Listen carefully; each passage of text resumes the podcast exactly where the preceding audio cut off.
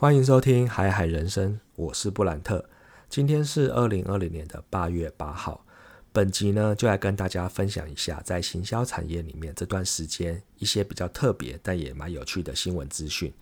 首先呢，不知道大家还记不记得苹果新闻网？在四个礼拜之前，我有跟大家分享过，苹果新闻网取消了原来他们的订阅制内容，意思就是说，它重新开放了他们的新闻资讯给所有的消费者免费。其实本来之前就是免费的，只是说他们为了走订阅制这条路，就设置了一些所谓的付费门槛。当然啦，在第一集的时候，我跟大家提到，可能成效不彰，或者是他们本身最引以为傲的就是网站的流量也下滑了非常的多，所以呢，他们在七月一号，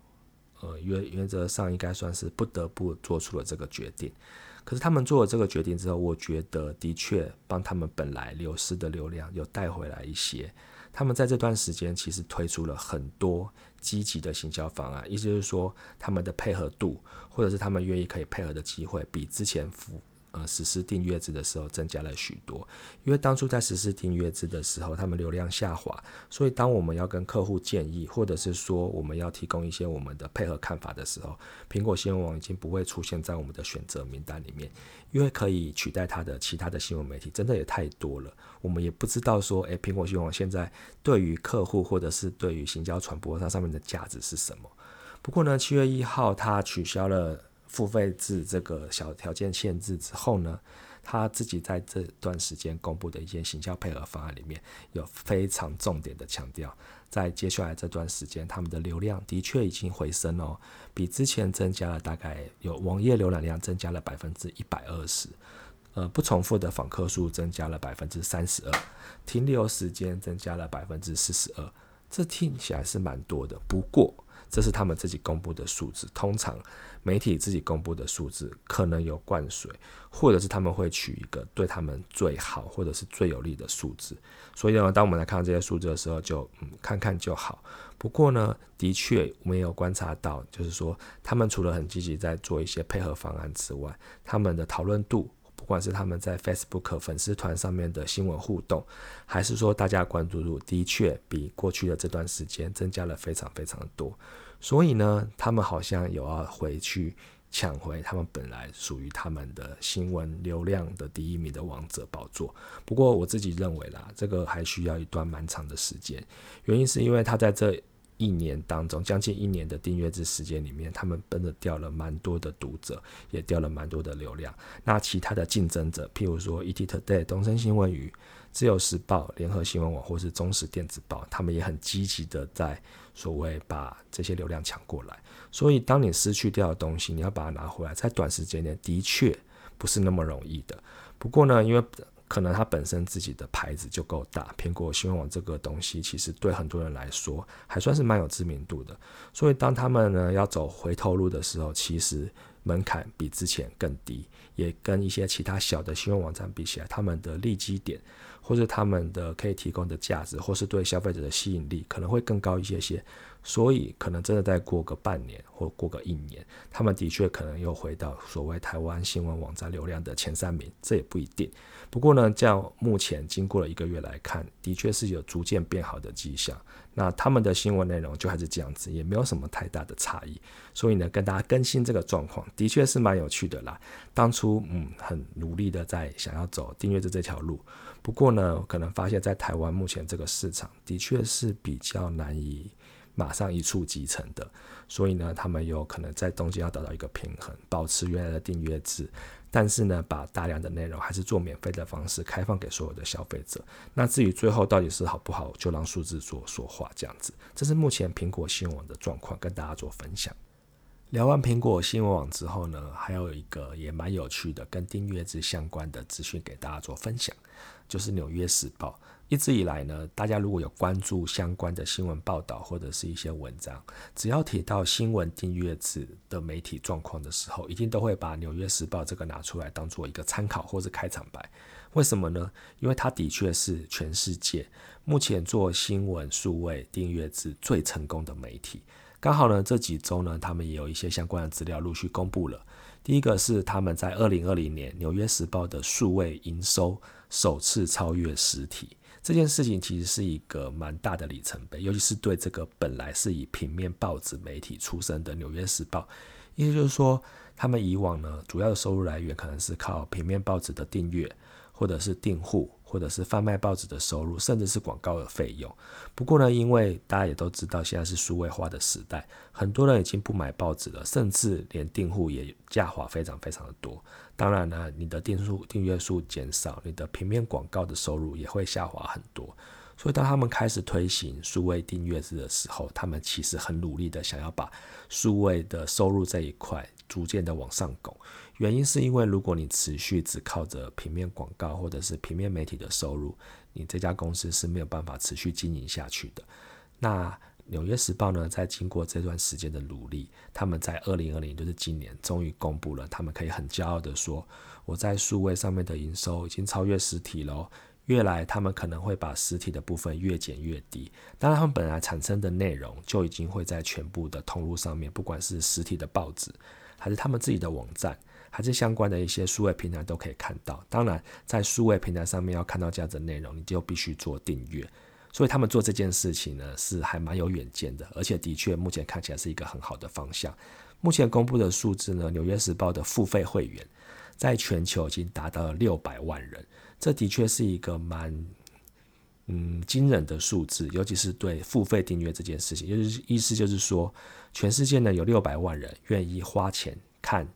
纽约时报的内容代表了他们认同纽约时报的新闻内容，呃，也认同他们的价值，所以呢，他们愿意花钱出来，就跟大家愿意花钱听 Spotify，跟大家愿意花钱看 Netflix 是同样的概念。但是，就如同我前面几集有提到，新闻媒体这件事情其实它很难被独占，原因是因为世界上有太多太多的新闻媒体了。当大家都在做这件事情的时候，你如何保证你的内容就是比人家新？就是比人家快，甚至比人家有价值呢？这件事情其实很难做区分，所以他们在这段时间，《纽约时报》真的也花了很多的心血在他们的数位编辑内容上面。当然了，目前就结果来看，它只是一个中途点，在二零二零年达到了六百万的订阅户，而且呢，其实他们也提到是在二零一八年的时候，他们的订阅内容就是订阅制的收入已经超过了四亿美元。而且他们已经决定在今年二零二零年开始，把原来的订阅制的费用从本来的每个月十五块美金调高到十七块美金。美金其实通常啦，会做这件事情的时候，背后一定是有很强的信心。原因是因为大家都还在担心我的订阅数会不会下滑，你还提升你的订阅制的费用。原因当然就是他们对自己的内容很有信心。另外一方面，他们也觉得未来这个订阅户成长的速度还是会会增加很多，所以呢，他们做了这样子的调整，其实是一个充满着强大信心、信心爆棚的一个决定。不过呢，看起来应该也是会达成他们的期待。毕竟目前在全世界，真正你可以拿出来说嘴的数位新闻订阅制的媒体，好像就只有他们家一个了。其他的媒体。嗯，不是不敢公布数字，不然就是其实讨论度并不高。所以呢，当大家的目光跟所有的指标或所有的聚焦都在这个《纽约时报》的身上的时候，他们呢，当然做的任何一件事情呢，都会影响到整个产业。不过他们现在看起来就很独善其身，就是我把自己做好，我尽量的维持住我的会员，我尽量让我持续提出来的内容相关的新闻报道都是很有价值的。当然，六百万的订阅户数一定我会有很多成长的空间，他们可能会持续完善。那接下来会成长到什么程度，我也不知道。不过，当我看到这新闻的时候，我觉得真的。蛮替他们高兴的啦，毕竟在四五年前他们做这件事的时候，也是大家都爱看衰，大家都说好《纽约时报》什么时候要收掉。不过呢，走到二零二零年，不管是数位的营收成长，甚至订阅户数突破了天际，然后甚至要调高他们的月费，这些东西都是很朝向一个正向的结果去前进的。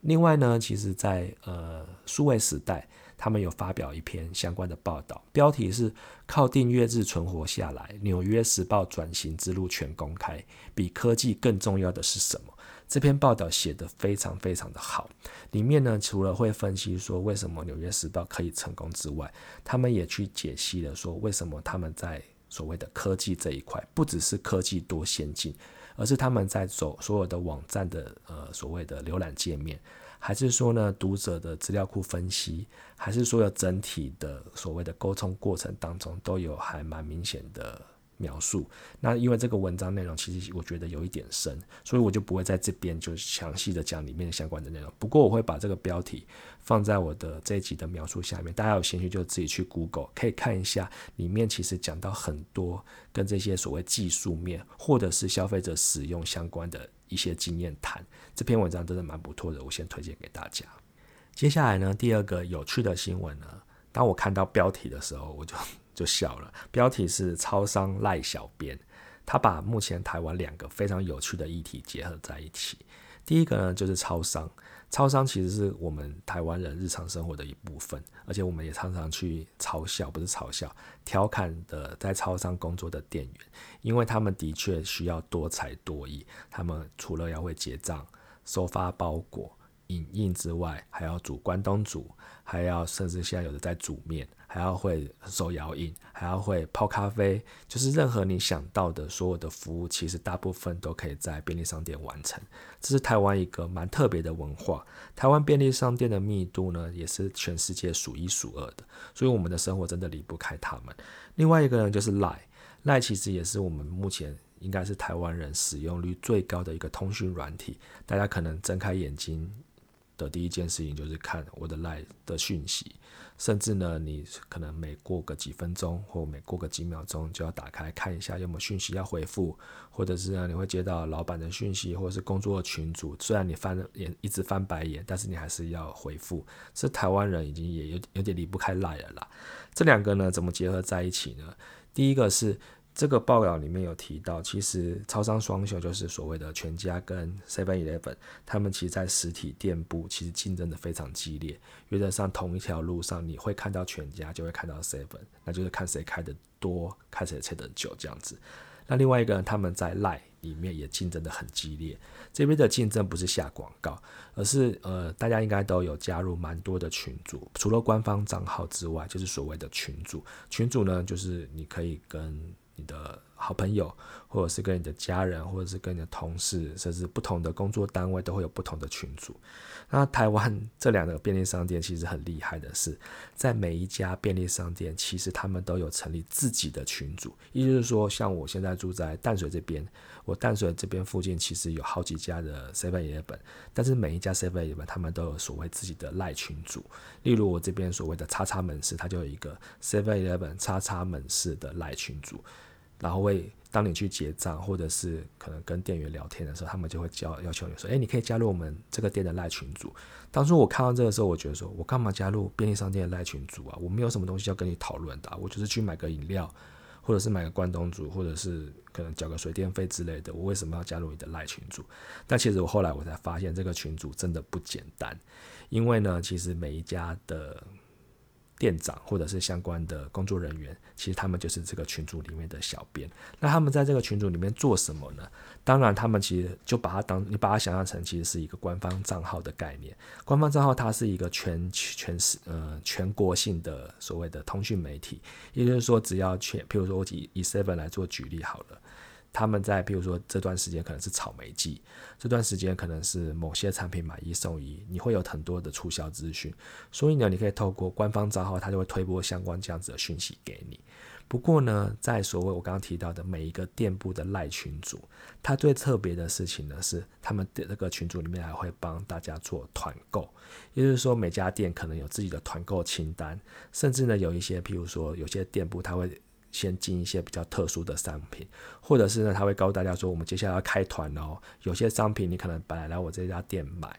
单价是多少？不过我们现在开始凑团报，如果买的人比较多，或者是我们订购数量比较多，我的价钱就会变得比较便宜。这个呢，就很符合某些就是可能精打细算或是要捡便宜的消费者的心态。所以，当你加入这个赖群组的时候，你除了可以得到很多新品上市的资讯。或者是现在的促销活动之外，你也可以知道现在在开团什么东西，就跟所谓的购物团或者是所谓的海外代购团是一样的。但是这个并不是，譬如说什么淡水区就一个群组，不是，是每一家便利商店它就有自己这样子的群组。也就是说，如果你加入了这一家店的群组，你可能就会跟这家店绑得更紧。绑得更紧是代表什么？你除了平常偶尔去买东西之外，你如果真的觉得他们团购的东西你很想买，你就会常常跟他们买。你的生活就跟他越来越分不了关系。那为什么这些超商店员或者这个超商的小编要做这件事情？当然就是为了这家店的业绩嘛。你除了平常刚卖东西的一些收入之外，如果你可以靠团购得到更多的营收，或者是你可以卖出更多的商品，当然我相信啊，总公司应该也有设立相关的奖金制度。不然对我来说，我只是一个打工仔，诶，我只是一个可能就是一个基本店员，我光平常补货或者是结账就来不及了，我为什么还要去？当一个小编呢，不过我觉得他们背后应该是有一个很缜密的所谓的奖金或者是一些所谓的奖赏机制，才可以让他们那么积极的推播这些东西。另外举个例来说，像之前在预购 PS4 的悠游卡，大家记得吗？那个新闻也有报道，非常非常多。意思就是说，它作为一个超小版的 PS4 的手把，然后里面有悠游卡的功能，在一开始的时候，因为是限量的。所以呢，其实根本都买不到。对我来说，像这种限量的，我完全没有想要去买。原因是因为根本抢不到啊，而且可能还会被一些所谓的黄牛吵架，这样子就是把价格抬高。所以我对对我来说，我是没有想要做这件事情的。不过呢，后来 PS4 的，就是 Sony 的原厂，就是告诉跟优卡公司协调完之后，就告诉大家说，我们接下来呢会在某一段时间就是开放预购，而且我不限量，意思就是说这三天的时间里面，你只要来预购，你就一定买得到。只是如果你没有在这段时间预购的话，你可能就买不到了。所以呢，那个时候其实你可以有很多的管道，你可以去电商平台购物。你也可以去一些特定的通路直接做预购。不过呢，我因为有加入我们家附近的一间全家不一家 Seven 的群组，所以呢，他们就在他们的群组里面就说，接下来开始，如果我们开放所谓 PS4 又有卡的预购，你只要在上面喊加一或者是留下你的资讯，我就帮你登记预购成功了，你就不用特别再跑到店里面，到时候几天内来付钱，我就会帮你把这个订单保留下来。所以我就做了这件事情。一个可能我完全本来不会做的事情，因为透过赖群主这样子方便的功能，而且这些便利超商的小编也很积极的在推这件事情，我就做我就买单了。所以他们可能会透过这样子的方式得到更多的订单，得到更多的收入，得到更多的贩售机会。所以这个背后的机制其实是。真的也是深思熟虑啊！一个看起来很单纯，就是一个赖群主的沟通，但他其实是要把你跟这家店绑得更近。那这个报道里面呢，其实目前提到，Seven Eleven 有九十九百分之九十九的门市都有设置了赖群主，加入的消费者有超过百万人，这个数字也蛮夸张的，因为，嗯。据我所知啦，我自己身边其实真的有加入赖群组的人，好像也没有到非常非常多。不过呢，大家回想一下，其实你现在你的呃父母或者是长辈，他们用赖也非常的厉害哦。所以其实赖对他们来说已经没有什么操作的门槛。如果当他们去便利商店买东西。如果全呃所谓的超商店员跟他们说，你可以加入我的赖群组，他们可能就屌了，就连住了，他们就可能会成为这家店的忠实的消费者，以后也不会去其他家店。当然了，也要这家店有提出比如比较好的牛肉或者是比较好的优惠方式，他们才会持续在上面做消费。不过呢，这真的是一个很聪明的方式哦，已经不是单纯的透过广告或者是所谓的官方账号，或者是一般的所谓的系统公告告诉你说我有什么样的内容，而是透过或就是小编社群的方式，把一般的所谓的便利商店跟他的消费者越绑越近，甚至他们里面可以开一些特殊的团购，这个我不知道啦。不过应该是有这样子的机会，就看他们的小编要认真到什么样的程度。所以当这个东西我看到的时候，我觉得嗯，他可能不会有太多的广告商机，不过他的确是很聪明的运用了这个平台的力量，把所谓的。店铺跟消费者绑得很近，所以在这边跟大家分享这个东西。不知道你加入你家附近的便利商店的赖群主了没有？如果没有的话，下次可以试着加入看看，里面有很多的宝物可以挖，我觉得真的蛮有趣的。本集最后要分享的是一个重要的国际新闻，虽然听起来很重要，不过当我看到这个新闻的时候，我个人觉得是蛮无奈的。这个新闻呢，就是提到，呃，这段时间美国国会邀请了四大科技巨头。参加一个反垄断的听证会，这四大巨头呢，分别是 Facebook、Google、Amazon 跟 Microsoft。这四大巨头在各自的领域里面都是非常强大，而且非常具有势力，而且有影响力的企业。他们会被要求参加这个听证会呢，主要是有很多的证据跟资料显示，他们在过去的这几年，其实就是这一大段时间以来，有一些相关的违法行为，例如说非法并购，例如说呢非法使用消费者的资料，或者是呢利用他们一些商商业机密，譬如说跟其他厂商合作的商业机密，去威胁其他的小企业或者是中型企业。简单来说，就是在我们可能连续剧啊，或者是影集或者是电影里面看到那些很下流或者是很卑鄙的手段，其实在现实生活当中也是常常发生的。那当然，这四大企业就是非常非常强的企业，所以他们做这件事情好像也不是什么特别的事情啦。所以呢，美国国会呢邀请他们这四大巨头参加这个听证会来说明。就是这些关于这些事情，他们自己的看法到底是怎么样？那因为疫情的关系呢，所以是采取一个视讯会议的方式。所以当新闻画面里面就可以看到，就是这四大巨头的执行长穿得非常正式，同时出现在这个听证会的荧幕上面。有人戏称这是一个史诗级的，就是所谓历史听证会，因为以往他们各自都有蛮多的争议，也各自都被要求上了很多的听证会或者是法院，但是第一次呢，把这四大企业纠纠集在一起，要求他们呢针对这些问题做回答，的确是一个蛮特别的状况啦。虽然是疫情期间这样子，然后呢。这些国会议员准备了相当多的问题，看起来是有备而来。然后呢，想要在这个听证会的时间里面，跟他们好好的来聊聊这样子。这个听证会持续了大概五六个小时以上，是非常非常长的时间。呃，网络上有一些朋友们把相关的听证会的影片跟内容都翻译成中文，也做了蛮多的结论跟摘要。不过，当我看完相关的报道资讯之后，我的结论只有一个，就是这是一个没有结论的听证会。为什么这样说呢？其实这听证会这四大巨头，他们也我不确定是不是有备而来。不过他们四个人结论就是全部都在讲干话，就是他们根本没有正面回答这些国会议员问的每一项问题。共同的结论就是，他们都会特别都有提到，就是我们不是这个产业里面最大的啊，我们不是最强的，所以呢，我们应该也没有那么严重的影响这个市场吧。还有比我很多，还有很多比我更强的企业啊！你怎么不去找他们来呢？而且我们做的这些事情，其实都是为了社会好啊！你怎么可以说我们是垄断市场呢？我这边特别练一下，就是脸书哦，他们执行长特别强调的，他说，社区媒体领域竞争是很公平的。Facebook 在很多的领域，在这个领域呢，甚至还是落后于竞争对手。重要的来喽，美国最受欢迎的讯息服务是 iMessage。成长最快的 App 是 TikTok，就是抖音；最受欢迎的影片平台是 YouTube；成长最快的广告平台是亚马逊；最大的广告平台是 Google，全部都在甩锅。诶，意思就是说，他讲到这些东西里面，就是哦，你说我在这个领域很强，但是其实在这个领域里面比我更强的。还有其他人，甚至就是在座的其他的 Amazon、其他的所谓的 Google 这样子，就是而且不是只有 Facebook 的执行长讲这句话，很多就是写 Microsoft 或是连 Google 的，或是连所谓的 Amazon 的人都是讲类似的话，就是说哦，我们不是最强的，所以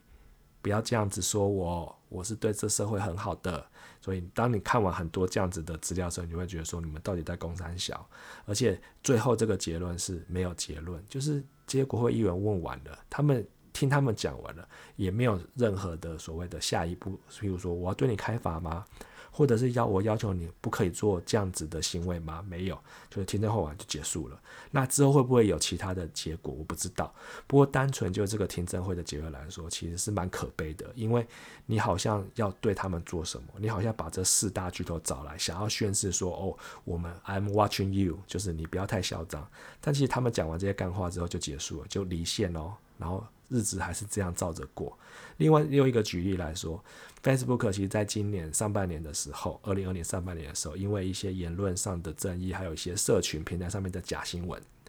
受到了美国许多不是美不只是美国，受到了世界很多大企业的抵制。抵制的意思就是说，他们决定要把本来安排在 Facebook 上面的广告预算拿掉，或者是说呢减少投资，因为他们希望 Facebook 可以重视这些所谓的公正议题，呃，而且做出一些改变。不过呢，在 Facebook 好像也没有在怕的，而且也没有因为这样子的所谓的抵制，做出一些改变。前阵子 Facebook 公布了他们二零二零年 Q2 的最新的营业额的资料。呃，这一季创下了一百八十七亿美元的营收，成长了百分之十一，比去年同期，就是去年的二零一九年的 Q 处也增加了百分之十，而且营收也几乎要创下了历史新高。这代表什么？就是老子没在怕啦！你们这些所谓大企业抵制我们，说好像社会公正责业责任很厉害，但是还是我广告预算还是没有。受到影响啊，我营收还是持续创下新高啊，所以他们真的没有在怕的，所以连大企业抵制他们都不怕。你这个听证会，我就是来陪你们，就是玩一场秀。我穿着很正式，我讲说我企业真的社会责任多了不起，但是呢，你问的问题我全部都没有要回答。我也告诉你说，在座其他人比我更强，你去找他们聊聊吧。就嗯，虽然是一个，这是一个自由、公正、公开的市场跟社会。不过呢，当你看到这些超级企业，他们是用这样子的方式去回应对他们有问题的一些问疑问的时候，我觉得其实真的是蛮可悲的啦。那当然，因为其实大家其实，在现在社会或现在的生活形态里面，其实我们真的也脱离不了这些大企业的掌握。我们常用 Facebook，我们常用 Google。因为可能他们真的很好用，因为他们可能免费服务很好用，当然免费的最贵，所以呢，你可以抵制它，但是你好像也没有办法不用它。所以呢，我们有某种程度，其实因为现在科技越来越发达，我们处在一种我要用这样子的服务跟科技，因为对我来说很方便，但是我们就不得不妥协。例如说，你可能就不得不把你的资料分享给这样子的平台。甚至你可以说我不要给你，但他们还是可以用其他的方式去收集这样子的资料，甚至拿来卖钱。我自己在媒体产业里面，其实。也很清楚这样子的游戏规则，就是当我们要真正去拿到一些消费者的资料，对他们丢广告，甚至呢对他们做一些特殊的沟通的方式，其实是很容易的。因为你的这些资料，我们平时生活中的这些资料都存在于网络当中，只要有心人士或者是大企业，他们愿意想要取得这样子的资料，其实都是非常非常容易的。那这是特别抓这四大企业出来，并不是他们就是四大二人，而是他们真的是具有指标性跟代表性。不过呢，我本来期待在听证会里面可以听到一些可能未来的改变，或者是他们可能会改变一些游戏规则。不过很可惜的是，听证会结束之后，就是我刚刚如果同我刚刚所说的那样子，没有任何的结论，没有任何的改变，没有任何的下一步。所以呢，就是一场秀。那这个新闻真的非常重要，因为在过去的这几周里面，其实被热烈的拿来讨论。当然有很多有自己的见解啦，不过其实就有点无奈这样子。这个新闻就到这边。好，以上是本集呢，呃，跟大家分享的内容。如果各位喜欢我的分享内容的话呢，欢迎持续订阅跟追踪我的节目，我会持续更新相关的资讯，希望对大家的生活或者是一些知识方面的资讯有所帮助。那我们就下一集再见喽，拜拜。